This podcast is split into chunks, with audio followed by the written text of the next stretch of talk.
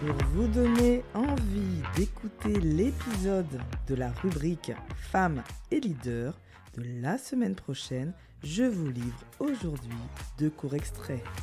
Très belle écoute.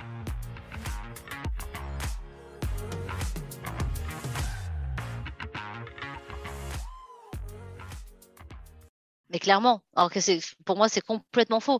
En fait, optimiste, c'est justement être dans une vraie réalité et de se dire, euh, moi j'accepte en fait déjà la remise en question. Euh, encore une fois, on parle d'échec, mais plutôt d'apprentissage et, de me dire, ben justement, c'est pas la bonne solution. Je suis réaliste, mais comme je suis optimiste, je dis, mais il y a forcément une solution qui va marcher et qui va me convenir. Donc il y a une forme d'agilité dans l'acceptation finalement du, de, voilà, que, du fait que ça ne marche pas. Mais quand on dit optimiste, ouais, t'es optimiste, euh, ça fait un peu euh, genre Benet qui sourit, mais euh, enfin, je pense qu'il y a une vraie, une vraie réalité, une, voilà. La deuxième chose pour donner envie, c'est d'avoir un patron qui fait confiance. Je pense que voilà, le fait de leur dire aujourd'hui, moi, je vous fais confiance, ça, va ça va donner ensuite place à plusieurs outils le télétravail, je pense qu'on ne le fait pas une fois par semaine si on n'a pas confiance.